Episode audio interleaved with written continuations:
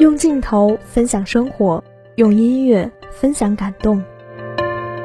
暗夜微凉，你并不是一个人在走。你说所有关系都是自欺欺人，恐怕也太悲观了些吧。我相信人生总有些相遇是命中注定的。把我看到的、听到的，还有想到的，都分享给你。你烦闷的时候，是不是都要去十三街区的小酒吧喝点东西啊？你们公司下边那热狗店的热狗。是不是还买一送一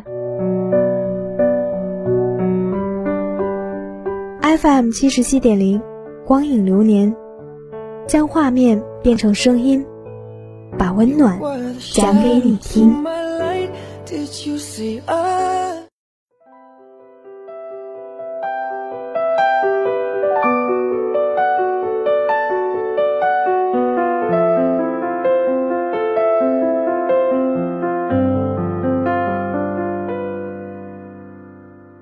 FM 七十七点零，光影流年带你走进文字电影的世界。这里是你们的老朋友夜半。时间随温度一起缓缓流逝，气温渐凉，不知不觉，二零二零在寒风中走到了最后一个月。回首今年，似乎过得极为短暂，好像一眨眼就能望到边。身边的一切都在改变，渐渐的，我们发现，我们变得越来越难以理解那些遥远的事物，以及不可预想的未来。今天，夜半给大家带来的就是一部跨越了三十年维度的时光电影《天长地久》。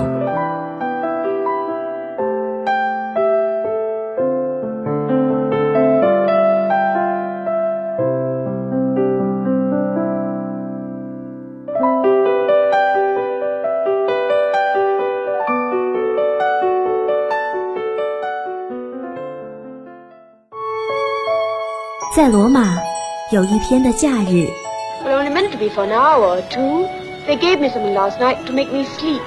在乱世，遇见一辈子的爱人。When you came into second grade with that stuck-up nurse, you looked like a lost princess. What made you give me that one?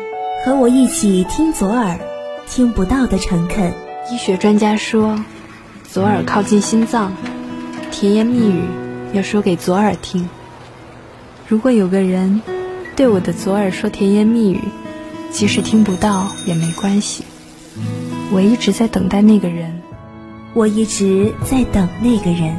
等我向你第一百零一次求婚。在这里，电影开启属于你的百分百全新人生。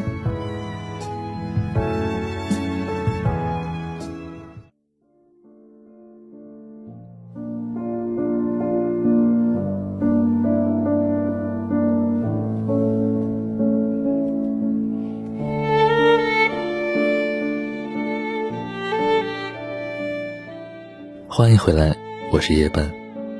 天长地久是由王小帅执导，王景春、咏梅领衔主演，齐溪、王源、杜江等主演的剧情片。影片讲述了两个家庭因为一次意外而产生缝隙，甚至其中一家由北方远走到遥远的南方，相隔三十年之后再度聚首的故事。刘耀军和王丽云是广阔生活中很普通的一对夫妻，在上世纪八十年代，他们有着平凡而温馨的生活。平日在工厂上班，勤勤恳恳，在集体劳动中贡献着自己的微小力量，维持着家庭的安稳生活。工作之余，就是在家喝喝小酒，唠唠家常，偶尔和小朋友聚聚。吃饭饮酒，听歌跳舞，日子虽然过得普普通通，但内心还是安稳知足的。小小的三口之家，流淌着朴实无华的幸福。生性淳朴的刘耀军夫妇，像万千家庭里的父母一样，对生活没有太多的渴求，唯愿安稳平淡的过日子。但随之而来的三次失去，彻底打乱了这对夫妇的一生。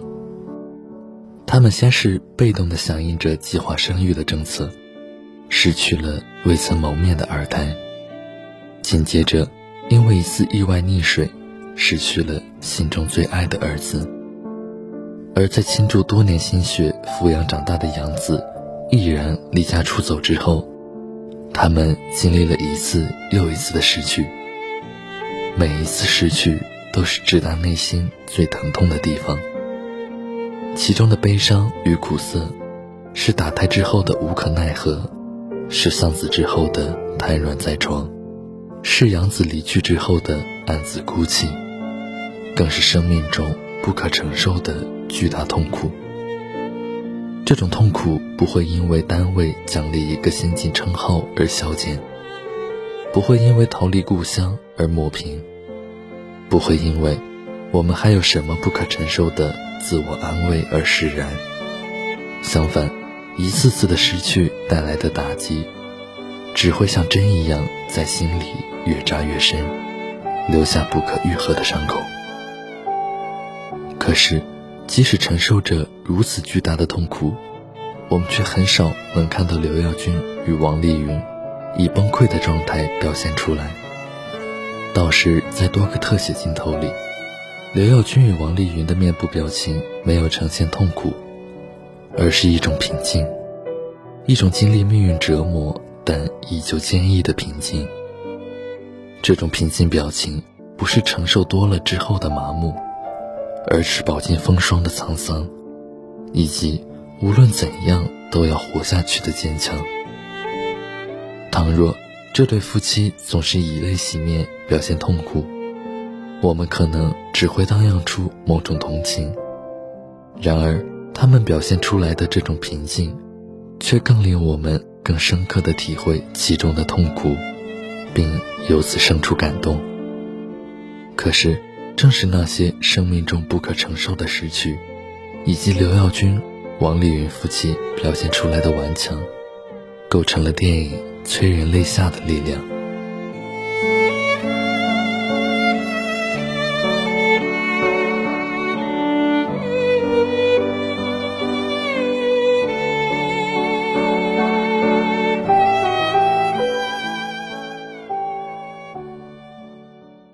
解释解释，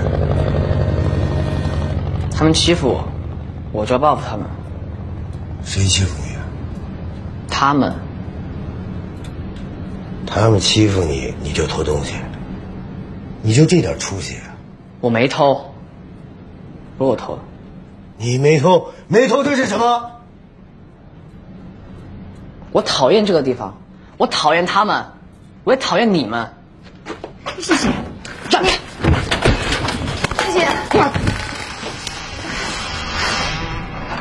你长大了是不是？啊？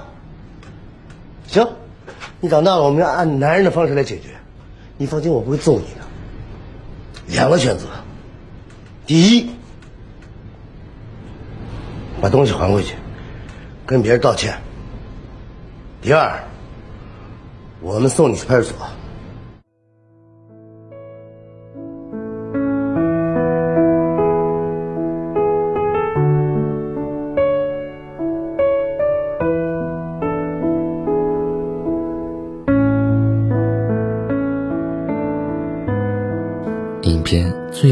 象深刻的一场戏，莫过于成年沈浩面对刘耀军、王丽云夫妇说出当年真相的那段戏。他说出了埋藏于心底多年的一个秘密，但其实，这个秘密早在刘耀军夫妇心中呈现了清晰的面目，只是他们为了保护沈浩的成长，联合沈一民夫妇一起将他隐藏了起来。在一个记忆闪回里，沈一鸣拎着菜刀找到刘耀军，要求他去惩罚自己的孩子。但刘耀军并没有因为内心的悲伤而做出冲动的行为，反倒是按住了沈一鸣手中的菜刀，以一句“只要活着，就一个字都不要说出来”，反哺给沈一鸣一种安慰。诚然。丧子之痛直入心底。刘耀军与王丽云夫妻内心的痛苦是巨大的，甚至超乎想象。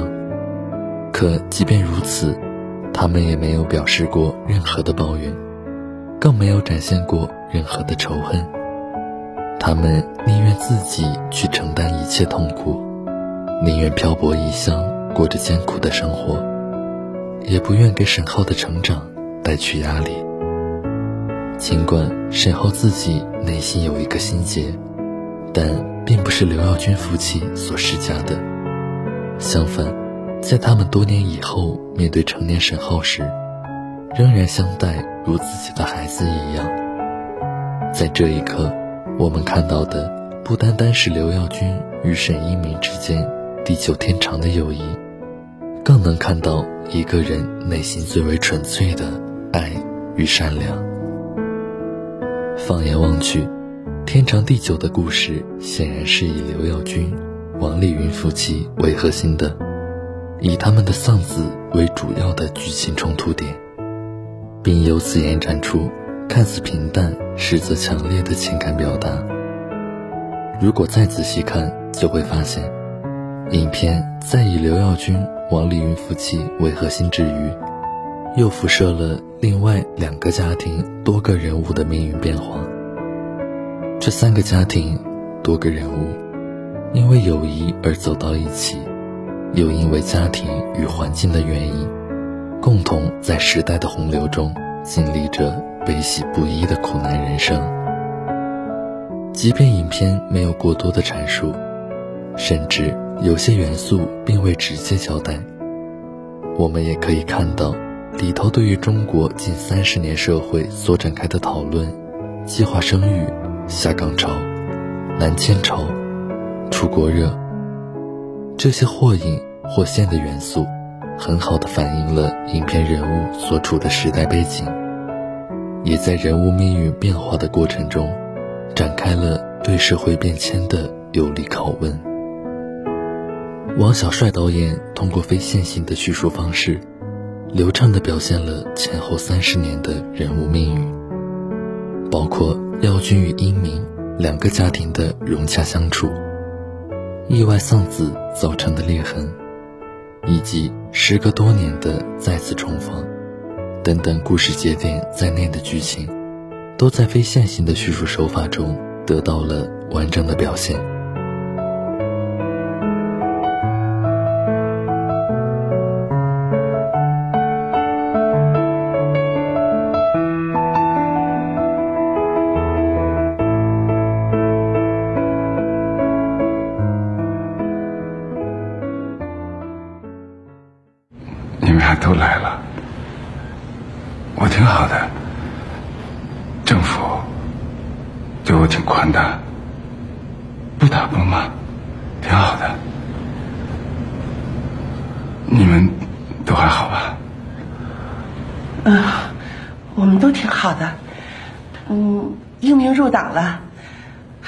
也升官了，当主任了。副的。丽云和耀军也当先进了。没辙。嗯，我准备去南方流浪去。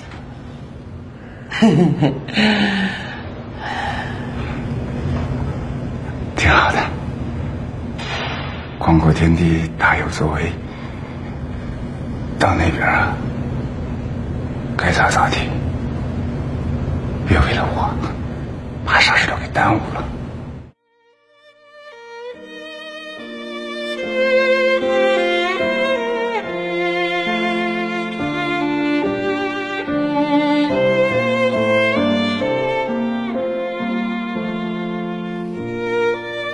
即便观影时长近三个小时，观众也不会觉得乏味，反倒会沉浸其中，为片中人物的命运更迭而牵动内心，为片中的情感表达而沉浸其中。能够让观众泪目的这种力量，便是片中人物在时代潮流下所展现出来的那种无力感与愧疚感。刘耀军与王丽云夫妻的三次失去，迎来的是巨大的痛苦但他们却并不能因此而做些什么。打掉二胎是因为计划生育的国家政策，他们无力违抗；儿子溺水而亡是因为意外，他们无力改变；而养子的离开是因为没有血缘关系，他们同样无法阻止。在时间的推移中，他们二人所面对的如此这般的变故，都是无力的。而沈一鸣与李海燕这对夫妻。同样有着类似的无力感。一方面是某种职责所在，另一方面则是出于对儿子成长的保护。命运个体在时代面前所展露出来的无力感，带有强烈的悲剧色彩。而李海英因为工作职责而导致王丽云打胎，并落下不育病根。沈浩唆使刘鑫下水。导致刘家丧失爱子，也给沈一鸣一家蒙上了一层无法释怀的愧疚。这层愧疚感给李海燕、沈一鸣、沈浩都制造了巨大的压力。随着时间的推移，这股压力并没有消失，反倒如沈浩所说的那样，像身体里长出了一棵树，压得透不过气来。这其中的煎熬。并不比失去造成的痛苦更好受。刘耀军这辈人一生都在挤压、恐惧和牺牲欲望。这个永远在用花生米和劣质高粱酒自我陶醉的男人，此生最大的凶猛也不过是，在妻子被带去医院做人工流产时，近乎自虐的一头撞墙。除此以外。他好像从来都没有年轻过，就已两鬓斑白。时间已经停止了，剩下的就是慢慢变老。我们看见的是一个一次又一次悲剧的降临，而故事里也没有反叛者的出现，只是对时代变革的无力抗拒之后的无言面对。每个人都卷在其中，发生了。就只能承受。尽管命运多舛，但人还是要努力生活，在家的篱笆中为微茫的希望而生活着。而在这种极度的悲剧中，小人物却展现出伟大的隐忍与宽容。这是中国人深刻的人生态度的展现。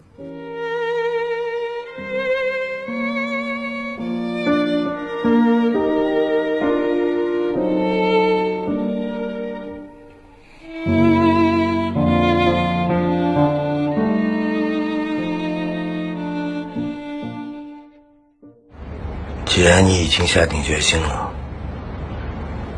我们也知道留不住你了。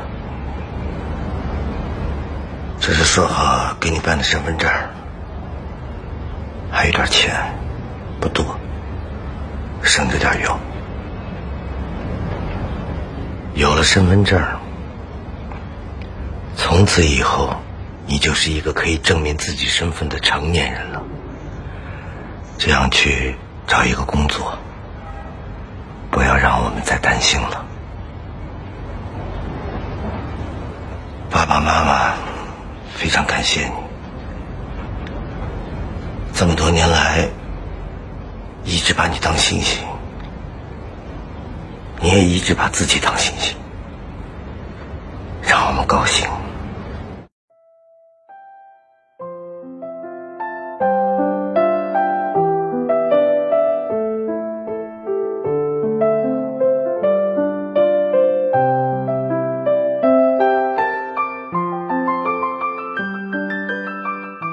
结尾，刘耀军坐在儿子的坟前，目力所及是无数的旧冢新坟，可远处的天际线旁，分明是将要拔地而起的楼宇正在大兴土木。